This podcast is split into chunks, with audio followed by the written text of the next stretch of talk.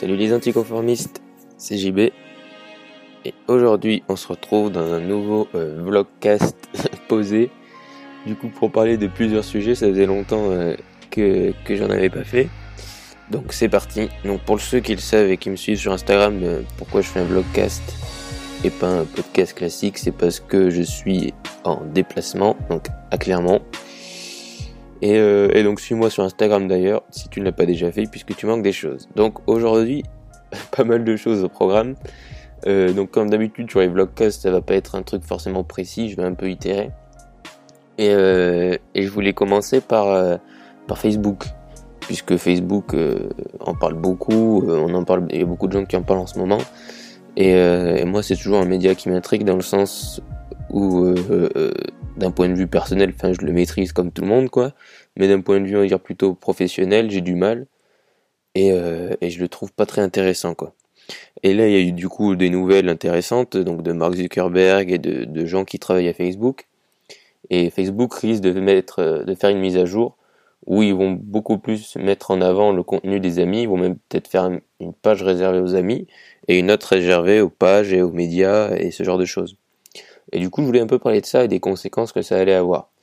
Alors, pour moi, la première conséquence qui est la meilleure, c'est que Facebook va un peu revenir à ce qu'a fait la force de Facebook, c'est-à-dire être avec nos amis, euh, voir ce qu'ils font, etc. Euh, C'était vraiment la base de Facebook au début.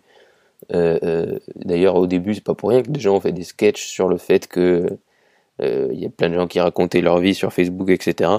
Et c'est quelque chose qui se fait et qui se voit beaucoup moins maintenant. Euh, depuis que Facebook a évolué, euh, a beaucoup plus de contenu de pages, etc. que de, de contenu d'amis. Et ils se sont rendus compte qu'au final, les gens euh, interagissaient plus avec les amis.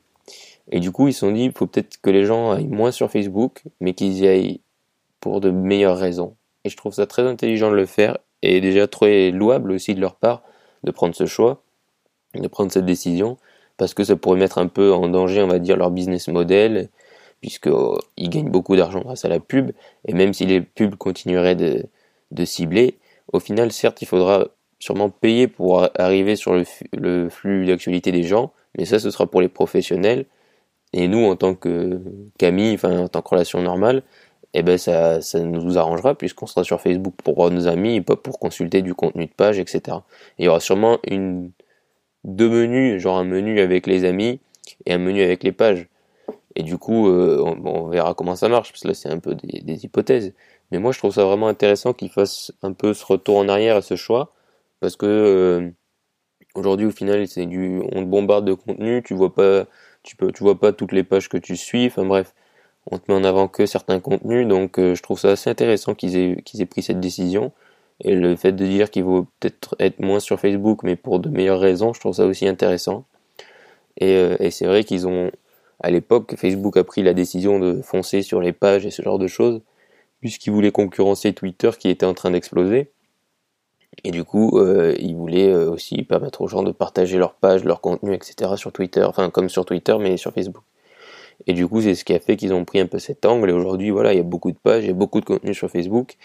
Et le contenu des amis, même si c'est celui qui suscite toujours le plus d'engagement, eh ben, au final, c'est euh, celui qui est le moins présent sur le, flux d'actualité des gens. Et c'est assez paradoxal quand on sait que Facebook, à la base, c'est ça, c'est euh, les amis, c'est nos relations, etc.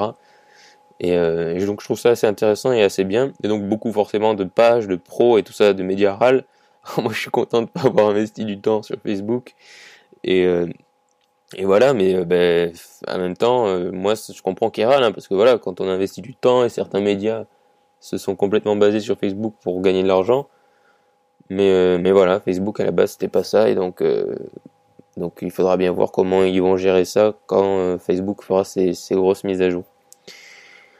Ensuite, il y avait un autre point qui était en lien avec ça aussi, c'est que Facebook, donc je sais pas si tu le sais, mais Facebook, vu qu'il y a beaucoup de contenu, et quand tu likes beaucoup de pages, que tu as beaucoup d'amis, ils vont te mettre en contenu, en avant le contenu avec lequel tu as le plus d'interaction, et a priori le contenu qui t'intéresse le plus, et c'est souvent le contenu qui va dans notre sens. C'est pas, on interagit rarement, souvent on peut mettre des commentaires un peu énervés sur des contenus qui suscitent l'énervement, mais sinon, la plupart du temps, c'est des trucs qui vont dans notre sens et tout ça. Et, euh, et je lisais du coup le livre de, de Tim Ferriss qui parlait une personne dont j'oublie le nom qui disait qu'un point important qu'elle, elle faisait, c'est qu'elle avait arrêté de consommer du contenu, ou elle avait fortement diminué de consommer du contenu qui allait dans son sens.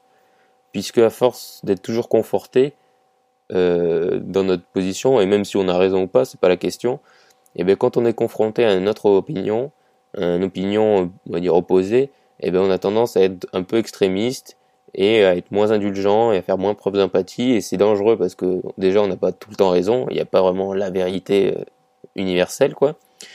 Et, euh, Facebook et les réseaux sociaux mettent beaucoup ça en avant puisqu'au final ils nous mettent du contenu avec lequel on interagit, c'est souvent du contenu qui qui nous intéresse et qui nous conforte dans nos positions. Et je trouve ça très intéressant. Et c'est vrai que j'essaye aussi de faire de consommer moins en moins de contenu et aussi de consommer des trucs des fois d'aller voir des trucs qui sont un peu opposés, on va dire, à ce que je crois, ou pour avoir le, point de vue de l'autre point de vue, pour pouvoir, euh, voilà, euh, déjà être euh, empathique quand les gens me parlent de leur point de vue qui est différent. Et c'est pour ça que moi, souvent d'ailleurs, quand je parle d'entrepreneuriat et que je parle du salariat, j'essaie vraiment de pas être dans le jugement ou quoi, et vraiment être indulgent parce que je sais ce que c'est que d'être salarié et tout ça. Et du coup, j'ai pas du tout envie d'être là en mode euh, entrepreneuriat, c'est la vérité, il euh, y a que ça, euh, tous les autres, c'est pas possible, vous vivez pas dans le bon monde, etc. Et il y a souvent des gens qui sont un peu extrêmes, et je trouve ça très intéressant le fait de se dire, de moins consommer des trucs qui vont dans notre sens pour être plus indulgent et pas être si attaché au fait d'avoir raison et à la vérité et à ce genre de choses. Et un autre point aussi euh, sur lequel je voulais revenir, et ça c'est un peu spontané parce que j'ai vu ça ce matin euh, sur euh, sur YouTube, c'est quelqu'un qui a mis sur mon podcast sur lequel je parle de, création, du coup un peu forcément de création de contenu, qui a mis que j'étais un Antoine BM, un Antoine BM pardon, en quelque sorte low cost ou je sais pas, enfin bref dans, dans cette idée quoi, et et, euh, et du coup, forcément, de toute façon, quand j'avais fait ce podcast, je savais très bien que j'allais recevoir au moins un truc comme ça. Parce que forcément, aujourd'hui, quand tu parles de création et de création de contenu, ben, tu as le pape de la création de contenu qui, qui a son ombre un peu sur ce sujet-là. Et je trouve ça très bien. Moi, je bien, j'aime vraiment bien ce qu'il fait et tout ça. Et forcément, je suis un peu inspiré, mais je voulais un peu revenir sur cette idée de copieur ou d'être un like, enfin, comme une telle personne, mais moins moins bien. Euh, et, déjà honnêtement sur le podcast que j'ai fait, certes il y a sûrement des trucs qui sont un peu inspirés de lui, mais je veux dire c'est pas, il me semble pas que c'est inspiré de lui. Et après forcément vu que je partage un peu des, des avis qui sont assez similaires, bah forcément qu'il y a des points qui reviennent. Et, euh, et je pense pas que ça fait de moi quelqu'un d'un Antoine BM like. Et il y a pas mal de choses que je partage pas avec lui, mais c'est pas pour autant que je vais en parler juste pour me justifier. Et, euh, et je trouve ça assez marrant de dire, euh, enfin moi c'est vraiment le genre de truc que j'ai jamais mis parce qu'au final et ça d'ailleurs, ben voilà, une raison de plus de me dire que je suis un Antoine BM, like, c'est que il en avait parlé, mais les idées et tout ça, ça, ça nous appartient pas au final. Et, et quand on est petit, on se dit peut-être plus original, original, mais nos idées viennent souvent de nos parents, notre famille, de nos amis. Et après, plus on consomme du contenu, et puis ça vient d'autres influences. Et, euh, et je trouve ça très bien, je veux dire, d'avoir des influences, etc. Et on n'a aucune idée qui vient de nulle part. Je veux dire, la personne qui va te dire euh, qu'un matin elle s'est levée, elle a eu cette idée par exemple de contenu euh, toute seule, euh, sans jamais, sans aucune influence, c'est faux. Je veux dire, on a toujours des influences. Ça peut venir d'un truc. Des fois, c'est inconscient, hein, même la plupart du temps, c'est inconscient. Ça peut venir d'un livre. Tu vois, là, je t'ai parlé du truc qui venait d'un livre, donc ça m'a donné une idée. Mais, euh, mais c'est pas pour autant. Je veux dire que personne n'a de créer du contenu en étant 100% original avec 100% son avis. Ça vient de notre expérience, ça vient du contenu qu'on consomme.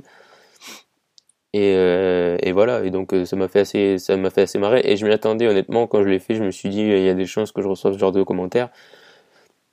Parce que voilà, dès qu'on parle aujourd'hui de création de contenu, forcément, euh, il y a le pape qui, qui, a, qui a son ombre sur la création de contenu, et c'est très bien, je veux dire, voilà, moi j'aime beaucoup son contenu, c'est pas du tout le problème, c'est pas du tout lui le problème, mais c'est juste assez marrant quand il y a une grosse influence, qu'il y ait ça qui revienne. Et, euh, et, au final, je veux dire, moi, je n'en ai jamais parlé sous cet angle-là, mais par exemple, le web marketing et mon, avis sur le web marketing, pour moi, euh, si je continue dans ce sens-là, c'est tous des euh, Olivier Roland, Franck Nicolas, etc. c'est tous, c'est tous les mêmes. Je veux dire, au final, ils, les ont tous suivis. Du coup, ils se ressemblent tous, ils se copient tous. Et mais j'ai jamais dit parce qu'au final, c'est faux. Enfin, je veux dire, même s'ils le font pour des raisons plus ou moins différentes, il y a chacun apporte son truc. Chacun a son angle, un angle différent. Et donc je pense que chacun est intéressant et il faut tout pour faire un mode comme on dit.